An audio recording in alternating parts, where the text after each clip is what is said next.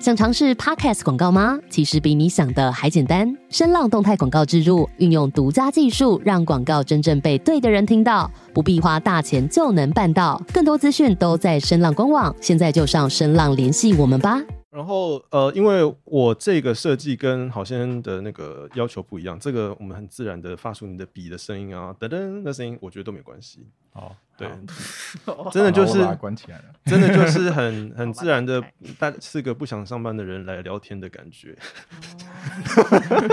那就有必要化名一下。那应该听不声是，音你要也这样要宣告啊，你。要本名啊。你要本名。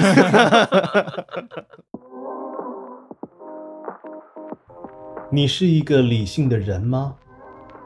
我们到底有没有可能将不理性完全清零呢？理性与不理性这两股力量，在我们的生活里是如何驱动着我们的？我是卡鲁，欢迎收听《大快朵颐》第三季《方桌夜话》Episode Three 性理。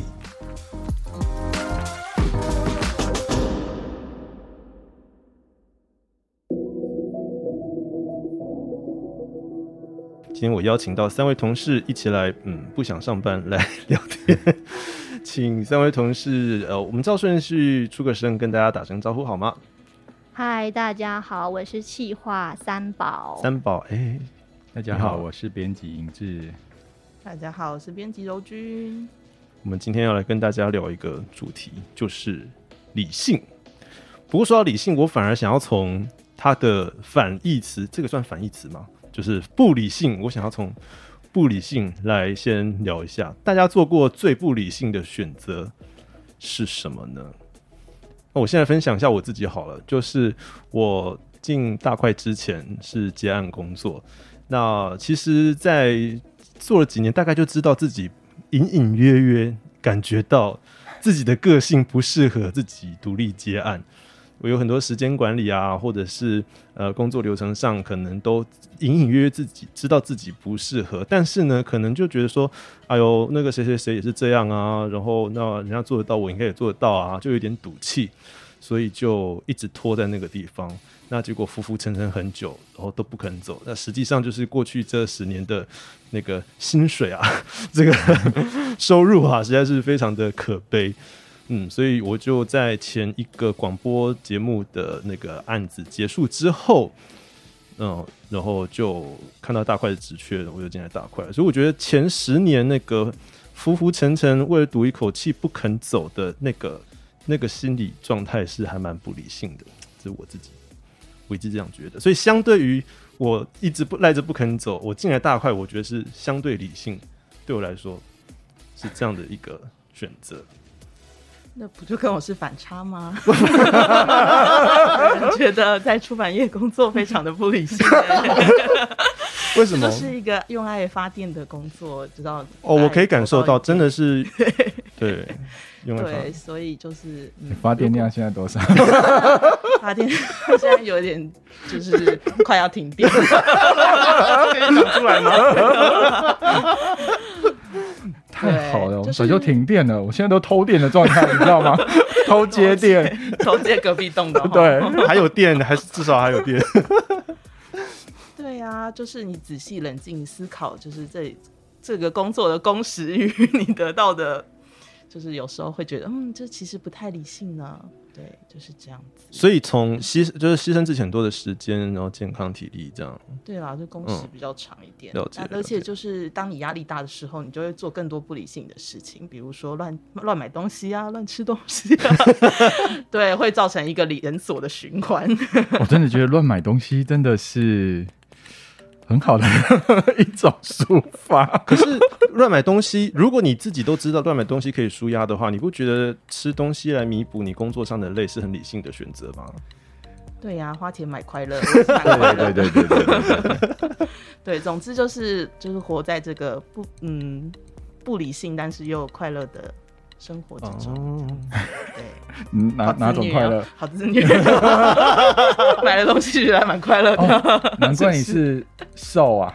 对瘦什么说？对，他就前两天在测那个攻攻受人格，对，就是测验结果显示我就是个总瘦，我就非常的感受到，就是做编辑也是蛮 end 的。OK，嗯我我有感受到。三宝有有觉得自己不理性的时候吗？很少，几很少乎。没有。对，因为我觉得应该是说我做了不理性的事情之后，之后我会自己说服自己会这样做是有原因的，就是我不会让它哦变成是一个、全部合理化。对对 但是这好像有点事后论呢，就是你你先做，我先不管我当时抱持什么动机，但是我事后再回头看，嗯，当时因为我是因为怎样嘛，所以才导致才导致我做的那个选择。对我觉得这样会让自己好过一点。哦，比方说你乱买东西的时候看到信用卡的账单，这个时候就会很想合理化啊，我花这个钱是因为我需要这个，然后我做这件事情是因为哦，因为我缺了这个，嗯。就会觉得稍微好一点，也不能说是不理性，但是就把它合理化。嗯嗯嗯，所以其实这样说起来，不理性这个框架好像有点，就是有时候其实是不适用的，有时候其实真的是因为基于某种原因，其实我们还是有某种理性的成分在当中，所以不理性其实也没有那么不理性嘛。说凡事都是相对的嘛。凡事 应该是讲说，大家常常觉得自己很理性的时候，嗯别人其实会觉得你是不理性，就它是相对的。嗯就你自己觉得我很理性在跟你沟通，但是嗯其实别人会觉得你没有，你很不理性。这种时候就是开会吵架争论很常出现，嗯最常出现就是我懂你说的，你先冷静一下，嗯你先听我说，然后对方就会说我很冷静。这个对话就会一直不断的循环。我觉得理性跟不理性基本上就是自己觉得跟别人觉得 的定义不太一样。哦对，中有一把尺，常常以前在讨论的时候说：“你先不要生气，先不要，我没有生气，你才生气。”对这种的，对，问人家。你喝醉了没有？是一样的状态。对，嗯，所以其实不理性真的是充斥在我们的生活之中。他如果丢了这样的讯息给我们，那我们反而会觉得，呃，或者是对方我也会觉得说，哦、我很不理性。但其实我是根据某一些，我根据某一些讯息，根据某些资讯，根据某些条件说了这样子的话，但是对方反而觉得这不是他要的，那就会觉得我们非常的不理性。对，但不理性其实真的就充斥在我们的生活中啊，我们做的很多选择，尤其在消费上，或者不止消费啦，就是人际关系上，很多情况都是充斥着不理性的。我有点忘记柔君刚刚的化名是什么，就是柔君吗？就是柔君就是柔君。我没有画面，那我现在代表我是一个理性的身份。你是个理性。柔君最近就编了一本书，你的书中告诉我们的，就是我们的日常生活中到处都充满着不理性的决定。要不要跟我们聊一下你这本书当中的内容？好哦，从就是顺便说一下，这本书的书名就叫做《不理性错了吗》？所以我们刚刚一直在讨论不理性到底有没有错这件事情。对，然后它就是它里面举了非常多生活中的一些案例啊，就是人在做判断的时候，其实有很多就是错误的，呃，也不能说是错误啦，就是没有你想象中的那么正确的选择。嗯对，然后就是比如说是像是买东西的时候，你为什么会想要凑免运啊？这其实中间有一个，对，就是心心理机制叫做就是偏好反、反转这样子。然后还有一些比如说凑免运什么意思啊？就是说，呃，就我的我的经验是，例如说我可能买了两件，可是它还没有到免运的那个价格，对，然后呢，我们的心中就会有一个机制是说，啊，那我就再多买一本，对就会显得好像便宜。书里的意思是这样子。对对对对对。哦，但其实你冷静看下来，就可能那个运费其实才六十，可是你多花了三百块买那个东西。哦，我最近很努力抗拒这个。我说我运费就给你付下去，对不对？所以看了这一本书，我们就会更更可以抗拒我们的不理性嘛。就是你可以，比如像我们这种一般人看了就可以在花，就是花钱或者做任何决定之前多想一下啦。嗯就是哦，我想到我现在好像就是陷入这个我要做免运这件事，其实是不哦划算的。是对，或者是其实它还有其他的，就比如说像是我印象很深的是有一个那个 A 餐 B 餐的那个东西，哦它就是说餐厅里面假设只有那个呃有个比较高价位的 A 餐跟比较低价位的 B 餐的话，那相形之下，那个比较贵的好像就会觉得，嗯，好贵哦，那我是买便宜的嗯，就好，所以我就选比较便宜的 B 餐。可是如果有三个选项的话，如果还有一个 S 餐，就是超精致套餐，就是它可能更贵的话，那 A 这个价格看起来就好像还好。普通可以接受，那我就会去选 A 餐。我有时候发现我会这样，我就避免选那个最便宜的，例如说美式咖啡，然后我就去点个拿铁之类的。嗯，然后它可能就是它也没有，它不是最便宜的选项，但还算便宜，我就会选那个东西。我觉得这真的是那个我印象很深刻，我自己也会这样子啊，你是根据价格，而不是加不加奶这件事情。对，也有啦，我觉得也有啦，就是我我觉得美式对我那个，当然有的人觉得美式很好喝，但我觉得美式喝起来略显无聊，所以我会选加奶的，不管是哪种拿铁。但是我也不见得同意他书中的每一个每一个举例耶。例如，像记像我记得它里面有一个举例是说，呃，那个老师叫学生做三十下伏地挺身，然后同学都很痛苦，然后可是连续做了，例如说好像九天，我忘记了他书中的那个例子，嗯。然后做了两百七十下，然后老师就说，哎、你看你们快要做到三百下了，哎，你们只要再做三十下就可以到三百下喽，然后学生就非常亢奋，就觉得说，好，那我们再继续冲一波。做到三，要做到三百下，可是我觉得我不会这样哎、就各位做书会这样吗？我觉得我是比较偏向那个行百里者半九十的这种人，我觉得快做完了反而很痛苦，我所以我觉得书中的这个例子，我就嗯不是很能感同身受，还是我有误解他的意思吗？你要不要说一下你对这一则他他的他的意涵是什么？嗯，我觉得他可能真的是比较像是那个，嗯，就是因为你刚刚举的，他这个书里面举的是劳力付出的例子，然后嗯你的比较像是需要耗脑力的，哦，对，所以呢，其实它比较适用于劳力付出。比如说你登山的时候，嗯，你只要在爬，比如说他就会一直帮你倒数嘛，哦，然后你就会越爬，说我快要到山顶了，哦，所以我哦，我懂，我懂一下，哦，我懂，对对对，可是当然，如果是耗脑力的工作，可能就比较你知道，因为你已经很累，没有办法再付出更多了，身体可以勉强，但脑子没有办法勉强自己。哦，对，然后你举的这个例子呢，帮大家补充一下，它有一个名字叫做目标渐进效应。目标对渐进。快要达成你的目标的时候，你嗯就会觉得，嗯，好，我。但我了解你的意思了，就是因为目标很明显，看到说我快跑完了，或者是我快爬完了，那就会觉得好吧，我再撑一下。对，对啊，跑步的时候最后一定是说还剩多少，你就会再一冲圈，最后冲刺 就把它冲刺完了。嗯嗯嗯，但书中好像举的大部分都是消费的，因为它其实是一个行为经济学的书，所以他举的例子好像都是这种跟消费比较有关的经验的嗯的案例。大家刚我们刚刚提到了很多凑免运的 的亲身惨痛经验，大家还有哪一些冲动消费的经验呢？你觉得自己的自己的哪些心理状态被被这些业纸利用了？讲一个就是最贴近大家如果有在买书的人，就是嗯每个月七号的时候，博客来会员日，他就会跟你说满千八八折，满千九折。你总是会想说，好，那我就要等那一天，然后我把它凑到满千，我就可以有更划算的书的价钱。对，然后或者是那一天的时候，你就会发现，其实榜上多了很多生生日常用品，比如说嗯科学面呐、或者无印良品的各种笔什么东西，你就很明显看出来，大家就在凑那个小小的金额，你可能只差五十块，只差三十块，然后就把它放进购物车，你就可以获得全部整单九折的那个状态。对，所以就是很明显，大家都在冲动。没有，我很理性，我除了会员日期他就不买。哦，对，有时候我都觉得说这这这样子到底它划算还是不划哎，算我？觉得这一体两面呢，因为我们自己其实是很理性的去斤斤计较，说我要哪一天买书，然后甚至还会做规划，说好，我先笔记下来，我对这本书有兴趣，然后我们自认为很理性的凑到了那一天，啊然后再去买。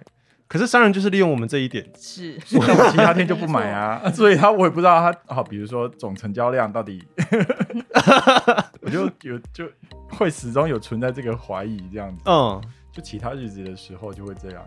嗯，那好，比如说那种百货公司周年庆，他会想说啊，我要周年庆去买啊，所以就存到周年庆的时候才哦去买。对啊，对。那其他时候百货公司就门可罗雀这样子。对，我不晓得。其实我们那个如果有在做音乐或者是做剪影片的话，每年到了那个感恩节都有黑色星期五，国外啦，嗯可能就是那个那个英语系国家的厂商都会半价。或者是给你一个 bundle，然后都三折，对对对 我们都会趁那时候买。哎对啊，对，理性的掉入他的陷阱。对，他说我知道有这个陷阱，但我就是要踏进去。所以其实好像就你你这这个好像就变成一个呃，这很很无用的框架啊。就是我理性好像也没有说真的有办法完全的理性嘛。例如说，像我们投票也常常会讲我是中立理性选民，超不中立。可是这对起手起手式，对，其实但是其实我觉得投票也是桃园人，不是中立人。你要站那个中立中立跟桃园。我觉得投票就是一个很难，我我觉得无法理性。当然，理想中我们大家说哦，公民素养什么东西的，理要理性投票。可是其实我觉得是蛮难的，对不对？而且书中，我们这本书中好像也有提到跟投票有关的一些心理的现象。对它主主要就是有一个大家应该都蛮清楚，就是呃常常会听到就是从众效应，嗯就是当你周边的人都选择某一个答案的时候，你就会怀疑自己的答案是错的，然后就跟着人家选那个错误的答案。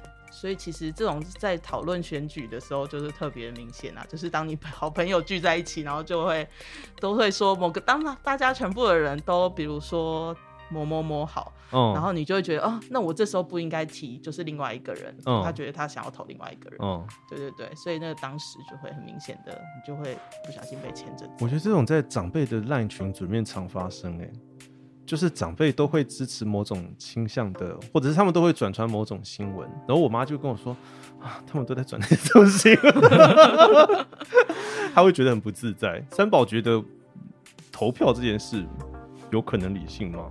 不可能，因为每个人资讯来源，我觉得落差都太大。嗯然后，如果比方说你今天是偏绿的，嗯，你可能只会看偏绿的团体提供给你的资讯，哦，但是可能里面会有一些是，嗯，不能说是错误的，但是它可能偏离事实，但是其实你已经没有办法去理性的判断，嗯。所以我觉得这个投票很难，嗯。我觉得完全保持中立跟理性，嗯，对因为源自于你的资讯来源，对，你要怎么判断它是理性的资讯来源？嗯哼。对对。嗯，但我们就会觉得尽量啊，我们已经尽量，然后我自己看到的东西就觉得啊自己很中立，但其实非常所以现在听到，比如说去采访啊，他说啊这是中立选民，或者什么什么要争取。呃，中间摇摆选民或中立选民，我就觉得啊，没有这种东西，或是最好笑就是会有说啊，我觉得我是中立的，那个时候我都每次都会偷笑出来，因为其实他心里面就是有种看法，他才会这么讲。嗯常常会觉得是个这个样子。然后就像三宝所讲的，就是那个资讯来源你根本就不知道了，你怎么说那个是中立的？嗯嗯嗯然后或者甚至它就是一个假造出来、内容农场出来，有时候是理性的，那也不是不可能啊。所以，嗯，这个其实反而就可以延伸到这整个状况，就是当人一个人来接收了资讯，它会影响到他各种累积的判断。那嗯你要说理性，然后他可以合理的判断，就变成就是，那你要把全世界所有资讯都给他吗？就不对啊实际上也不可能啊就觉得是不可能的事情。嗯所以嗯我觉得。理性之所以会被认为好，是因为它不可能，嗯，不可能会被认为是好的。而且如果真的要理性下去的话，其实反而会导致很多反而违背我们常理嗯嗯嗯，的一些情况发生。对，像银志最近编的一本书《卡里古拉》这个经典的卡缪著作，他也是觉得他超理性的哦。最我是最理性的。那你们说这个国家的的财政很重要哦，好，那我就对，把这个国家的财政视为第一个。对放第一个，就会导致很多很恐怖的一些后果。英志要不要跟我们聊一下这个卡里古拉是个怎样的？我先，讲一下这本书《卡里古拉》是卡缪的作品。嗯那卡缪在其实，在二战的时间，他就开始在写这写这个剧作，因为卡嗯缪他、他其实是呃很喜欢戏剧的人，所以他嗯作品里面有一大部分是戏剧，嗯。然后他把卡利古拉这个罗马时期的一个暴君，嗯。然后改写成他笔下想要传达的讯息。嗯，那这个暴君呢，他一开始其实还蛮就是亲民爱民，然后嗯突然在他的情人过世之后就性情大变。嗯，那他就开始觉得这个世界上大家都乱搞嘛，所以看你要做合理的，做什么事情就把它持续的进行下去，不要说让人家每个人都随心所欲。嗯。所以当有人跟他说：“哦，你要治理国家的时候，财政最重要。”嗯，然后他说：“哦，好啊，那财政最重要，我们就把财政进行到底，就是来看理性的看我要怎么样才能够有好的税收。对，所以他第一步就是把那些有钱的贵族的财产嗯，征调到国家这边来。共同富裕，对哦，你讲的对，就是共同富裕。他们也很厉害，就是说所有人的呃子女继承权全部废弃，全部是国家继承。嗯，对，那其他呃没有钱的非贵族是哦好啊，对啊，共同富裕啊，太棒了，太棒了，这样子对不对？然后。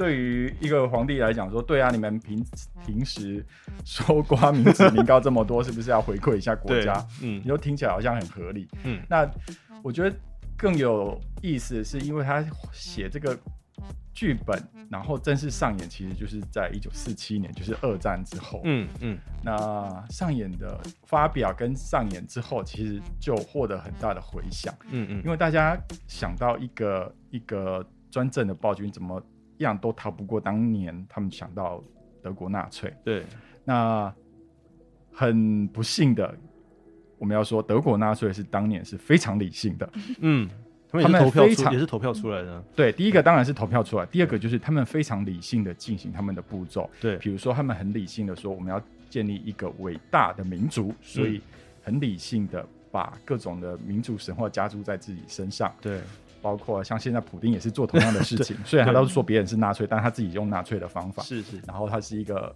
很理性的计算，说人对于伟大民主的想象的神话是什么，嗯他放在自己身上。对，然后再来就是他觉得要排除，其实就几一两千年来欧洲人就很讨厌的的犹太人。其实反犹，其实你看以前那个莎士比亚的剧作里面，他就有写了，像威尼斯商人，嗯。他们其实就是写讨厌的犹太人。他们哦其实、以前欧洲人就共同讨厌犹太人，因为犹太人就是因为他们没有自己土地，然后住在不同的族群里面，然后他们的厉害的就是经商，他们会借贷，然后掌控那些经济资源，大家都需要他们，但是又觉得说，吼，弄喜令。又是来了，钱都给你们赚，他们可能没有做什么坏事，但是因为可能这个经济因素，可能就会讨厌他，这可能是其中一个因素。但德国人就很理性的嗯。要排除他们，嗯，所以他们从户口调查、人口调查，然后一直到集中营，然后在下面，他所有都是非常理性的计算，怎么样最快、嗯。最有效达到他们的目的。那甚至我们可以说，按他二兰去看那个艾希曼那个大呃审审判的时候，他嗯。讲的说平庸的邪恶这些，对。因为他讲他平庸就是他完全都根据各种的指令命令，他没有嗯个人的判断，但是他我他是他行事各种都是按照理性来的，对，哪样子去审问人家最快，哪样子去去处决最快，所以他们发明了那个瓦斯间，对。然后怎么样去处理尸体最快，所有都是理性的产物。嗯。所以突然讲到这边，都觉得说，就是从从可能欧洲那个启蒙启蒙主义以来，然后所有理性的光辉出来之后，一直发展到 二十世纪前半，突然就觉得发现哦，理性的坏处这么大，对，那所以才会慢慢有一些回归，嗯然后开始去反省。所以我觉得真的觉得谈理性，然后大家还是把它放在一个比较高点上面的话，其实要知道它潜在背后的这一点危险。嗯对对对，那甚至我觉得我每次想到这个，就会想到台湾的人最喜欢那种。占文科、占理科，理科都觉得说你们最厉害啦，最了不起。对，你们就是潜在的纳粹。理性的暴力。其实那个卡里古拉，我觉得，当然，因为我我相信他应该是在那个二战，你刚刚提到刚大家刚经过德国纳粹的那个恐怖的时期，所以当时引起很大的回响。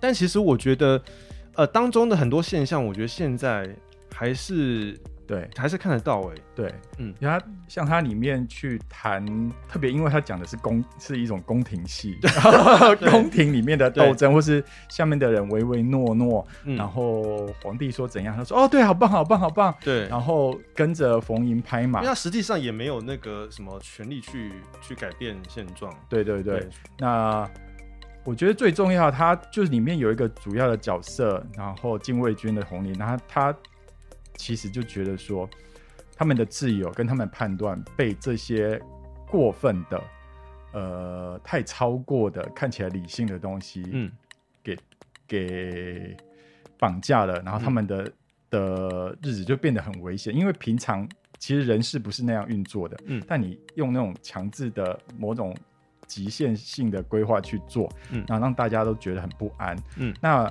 这个放到现在，特别是这二十年来越来越深，就是在讲说所谓民主倒退，然后新式的集权，嗯嗯然后进化的独裁者 兴起。我觉得这本这个这本剧作反而又看到他新时代，他应该提醒我们的地方。嗯，那些独裁者，然后运用的新式的方式，然后用合法。特别是合法，合法就是新式的理性，合法的口吻，然后告诉你，然后就像普丁在讲说，哦，他们要打击新纳粹，嗯。反对他的就是新纳粹，然后嗯说要拯救乌克兰东部的人，嗯。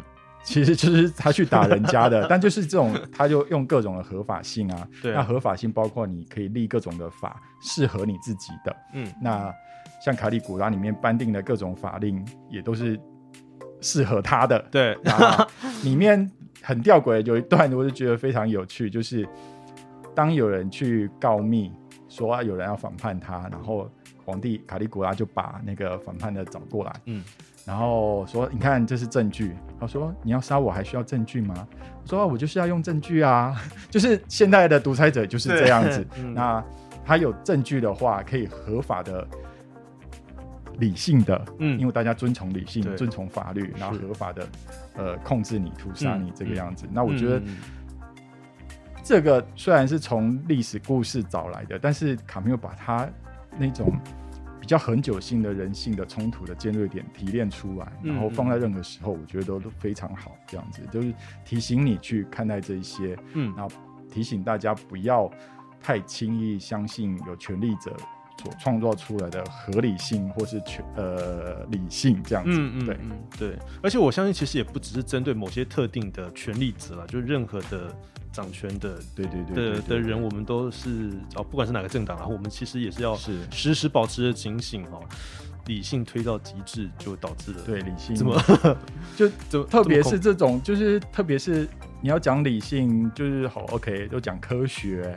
嗯那科学发展最快，其实就是各种的武器，对，消灭文明的东西。那想想不就很可怕吗？嗯哼那那种从好当年当年发展原子弹出来，欧本海默或者是爱因斯坦，他们都甚至后悔过。嗯。他们觉得就是本来觉得是应该是觉得理性和平的东西，嗯然后被嗯运用到这样，嗯。所以理性本身并不是一个好，它我觉得它还是跟所有工具一样，嗯。对，那它怎么样被运用、被驾驭，嗯。那它就会产生不同的效果，这样子。是，所以追求不理性，我姑且这样称，不理性清零，其实是一个 就是虚幻的 梦想。其实不可能，我不我们不可能把所有不理性的的我们的心智的成分都排除掉。我们其实要学习。就如银志说的，驾驭理性，某些情况下，我们我我们它其实就是一个工具。我们某些时候，呃，需要理性的分析判断，根据某些资讯，然后做出我们自己的的决定判断。嗯，但是其实我们也要学着跟不理性的那个成分共存，然后其实他们都是工具，然后我们学界就有一个说法，要把它嗯区分开来，就是像纳粹那种呢，不考虑人嗯。而存在的理性，嗯。叫做工具理性，哦是。它就纯粹工具化的，嗯。然后它就没有人性在，所以嗯。你拿它去杀人都会轻而易举这样子，嗯。所以他就把它分出来说，哦，理性之外有一种叫工具理性哦，你不要被工具理性所呃绑架这样子，对嗯对对对。对，我觉得跟不理性共存，对人来讲很合理也很正常啦。嗯嗯嗯因为其实做蛮多事都需要不理性，嗯，要先有不理性，你才可能去推进你要做这件事情。哦，因为就像刚刚讲的，如果你一直很理性的判断，你每件事情会很像，就是很像是机器人，就是你嗯其实是、哦，就是已经已经都已经排好、确定好这件事情要怎么做，然后嗯去达成你最后的目标。嗯但是其实有些事情它真的不能够你去安排好才做，你需要嗯一股。就是一鼓作气，像很常大家讲，就是辞掉工作去环游世界这种 行为，哦它其实就有一点像是这样的概念。但嗯我觉得要共存，可能就是机器人都不会辞掉工作，对可以 请机器人工作就好。对对对对对，就共存没有不好，但是嗯就是你要学，应该是要学会嗯去，就是这个不理性之后，你要能够对自己做这个不理性负责。我觉得这个是，就是不理性跟共，就是你要跟他哦哦共存。我我知道对，嗯，对，就是最后就是不可能清零，所以你就要、嗯学习跟他相处，对、嗯，对的。这样有启发你想要去环游世界吗？一直很想啊，就 现在没有办法去啊。好像很多人的目标都是环游世界，我没有想要环游世界，我也没有，很好，我也没有，因为我懒惰。但是我看到很多人目标都想说环游世界，我只想是不是也出国啦，说实在，才说嘞，我在疫情之前本来都已经规划好要去日本了，然后我连住宿点去哪里借脚踏车什么怎么还我我都已经，哦，然后结果就我真的气死哎、我不会啦，你还算好的。嗯我有一张机票，现在变成那个你知道兑换券，我始终没有办法兑。不好意思，我笑出来了。兑换券还是可以兑换机票啊。对啊，但是我现在没有办法出去啊。对，他就一直帮忙，他有延帮我延期哦但是我就是等于有就是一万多块就压在那那边，就是一个呆账。这么好哦、等一下他是，所以他是在帮我存钱，是不是？但是通货膨胀就会帮你把这个一 一万块变、啊不会，我之前也有买日币啊，有一种不理性买日哎、币。对耶，因为很低，我超不理性的他应。该是理性吧？说看它很低就对买啊，各位要不要？但我不是，买到最低点的。我也买了日币。各位要不要猜一下我是什么时候买的日币？你说啊，你不就之前规划吗？你就是规划那时候买时候还那时候。没买，那时候。哦，就是我们拿到第一批 AZ 的时候，你就说哦，日本好好哦，感谢日本祖国买日币超不理性的。也太早了吧？我就是看到说，诶，一直掉哎，一直掉哎，就就去年七八月开对，始七八月的时候就开始就说，诶，对，换一点点。好像二五还二四，零点二五还零点对二四对对对，的二五的左右，对对后来发现它掉到二四，超不理性。那我现在放在那边，我不知道什么时候才能用。现在有回来一点点了，我知道啊，嗯，然后就等它回来更多的时候就可以用了。对，你要相信你出国的时候汇率一定是比你换的时候还要高。对对对对，现在就有点觉得我当初换太少了吧，都不够花。对。哎，你是要本来也是要飞日本，是不是？没呃没有，我原本要飞去德国，哦，一万多块，德国怎么有？一万应该不是一万多，但我不想去回忆到底是多少钱。太痛苦了。你让我用一个很杂志、很概括性的去面对我的损失。哦，这样也算蛮也是理性的一种表现想到我疫情前一年是出差去德国，我就觉得，哎、这真是一个适合自助旅行的国家，耶，真不错。真的吗？嗯，怎么说？就我忽然觉得这比较好，这比较有意思。理性的自助旅行，我想，我想听这个故事。没有之前就没有去过，只是第一次去，然后后来就觉得讲英文人家也都听得懂哦。他交通虽然火车也都会误点啊，但是其实都自己坐交通，呃，坐火车、坐飞机、坐巴士，其实都还蛮蛮顺畅的。嗯嗯，对，然后我就觉得就，诶，就大众交通对，运然后输是移动，然后嗯对于个人自助的旅客应该都还蛮好的。对，嗯只是当然就只去一个礼拜就出钱的印象，那我觉得哎呀不错，这个可以当做以后以后自助旅行的选项。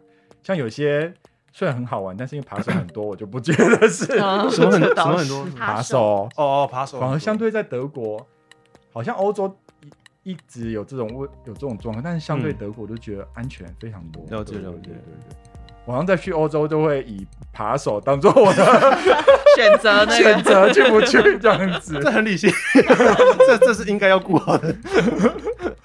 非常，因为我我们在一个相对比较不用注重扒手的环境，去真的就会有一种文化震撼。哦，哦，怎么会这样呢？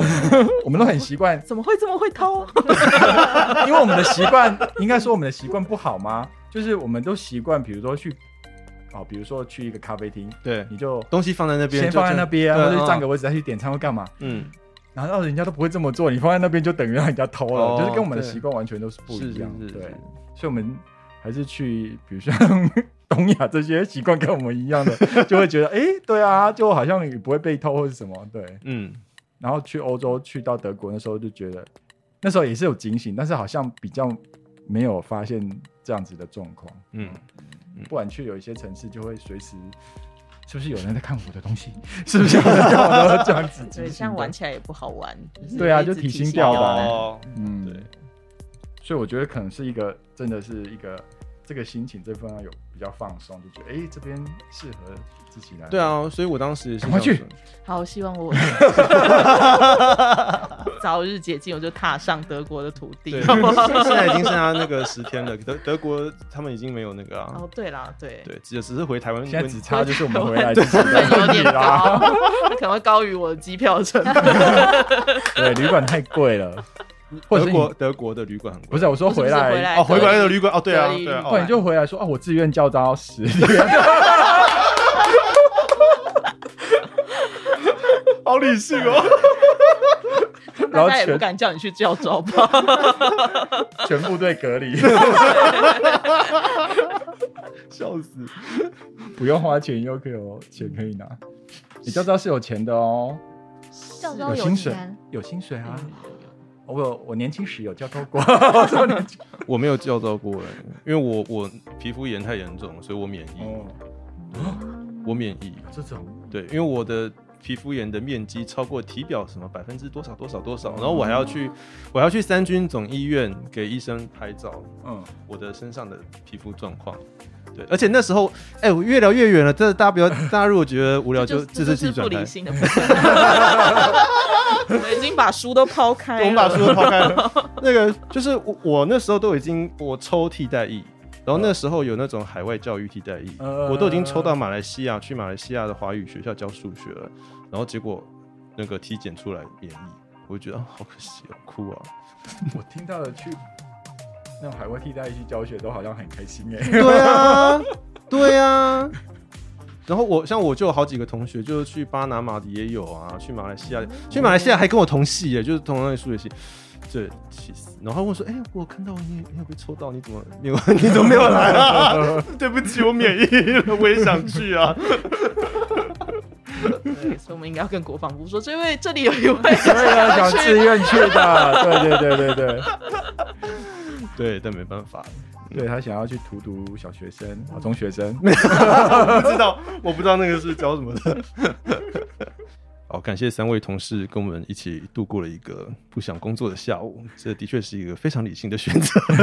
现在又要回去工作了，这是一个不理性的选择。哭啊，哭啊！好，那希望也对各位听众有一些嗯带来一些收获或启发喽。你自己遇过，你自己做过最不理性的选择是什么呢？欢迎到 Apple Podcast 留言跟我们讲哦。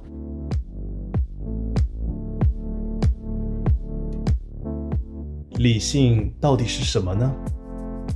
或许它最崇高的功能就是告诉我们，这世上仍有许多事物是超越了理性所能够解释的。感谢你收听这一集的大快朵颐，我们下一集再聊喽。